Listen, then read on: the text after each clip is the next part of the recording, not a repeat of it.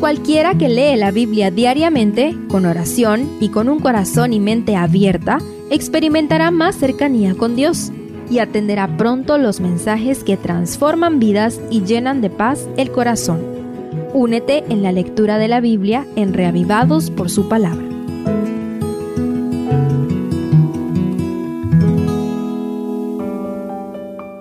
Segundo de Crónicas 28 el rey Jotam, según el capítulo anterior, logró algunos avances para el pueblo de Judá.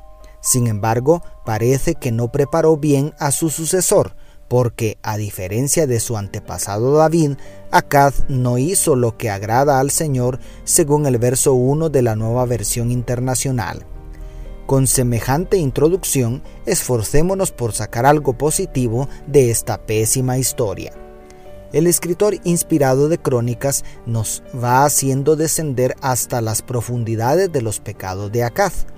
Además del veredicto divino del verso 1, el 2 agrega que anduvo en los caminos de los reyes de Israel, es decir, adoró a Baal, un ídolo que introdujo la malvada Jezabel en el reino del norte en el tiempo del rey Acab. Además, presta atención a lo que dice el verso 3 quemó también incienso en el valle de los hijos de Inón, e hizo pasar a sus hijos por fuego, conforme a las abominaciones de las naciones que Jehová había arrojado de la presencia de los hijos de Israel. Este versículo informa de la más degradante práctica de la idolatría, los sacrificios humanos. En casi todas las culturas, el culto a los ídolos fue degenerándose hasta el extremo de sacrificar a seres humanos para calmar la ira de aquellos dioses tiránicos.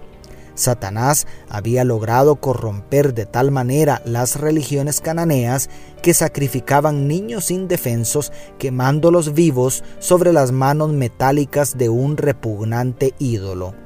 Por si esto fuera poco, el versículo 4 añade que la prostitución espiritual de Acaz llegó a todo lugar alto y debajo de todo árbol frondoso. ¿Qué de positivo podemos encontrar en todo esto? ¿Qué podría esperarse con un gobernante así de descarriado espiritualmente? Lo bueno que podemos extraer de estos tristes versículos es el notable contraste con el Dios de la Biblia el carácter de Jehová, el Dios de Israel, a quien nosotros adoramos, se puede definir en dos palabras, amor y justicia, un equilibrio perfecto del que goza todo aquel que lo conozca y adore. En Cristo conocemos a un Padre amante que gobierna el universo. Las naturales consecuencias del descarrío de Acaz no tardaron, sin embargo, el autor de Crónicas presenta el asunto desde la perspectiva de la relación con el Señor. El verso 5 dice que por causa de los desvaríos de Acaz, Dios entregó a Judá en manos de los asirios y en manos de sus hermanos del norte. La devastación de la invasión de los israelitas hubiese sido fulminante si Dios no interviene a través del profeta Obed los cautivos fueron devueltos a Judá y el remanente no se extinguió. No obstante, Acaz no se arrepintió. Los versos 17 y 18 dicen que se sublevaron en el sur los edomitas, en el occidente los filisteos, y el dominio de Judá se iba reduciendo por todos lados. El versículo 19 dice explícitamente que la causa de tanta desgracia era que había pecado gravemente contra Jehová. Pero en lugar de volverse a Dios, Acaz comete el peor pecado y la peor locura de su gobierno. Envió a pedir ayuda a los reyes de Asiria según el verso 16. Asiria fue la nación más cruel y malvada de toda la historia del Medio Oriente Acaz procuró conseguir el apoyo del mismísimo diablo, es decir, negoció con la mafia y, como resultado, atrajo la peor de las desgracias sobre su nación. Los asirios le recibieron el soborno, pero se volvieron contra él y Judá. Al contemplar esto, me pregunto cuántas personas están en el mismo camino de Acaz. Quieren resolver sus deudas haciendo una deuda mayor quieren resolver sus grandes problemas consultando el horóscopo, quieren llenar el vacío que el pecado dejó con un pecado más devastador.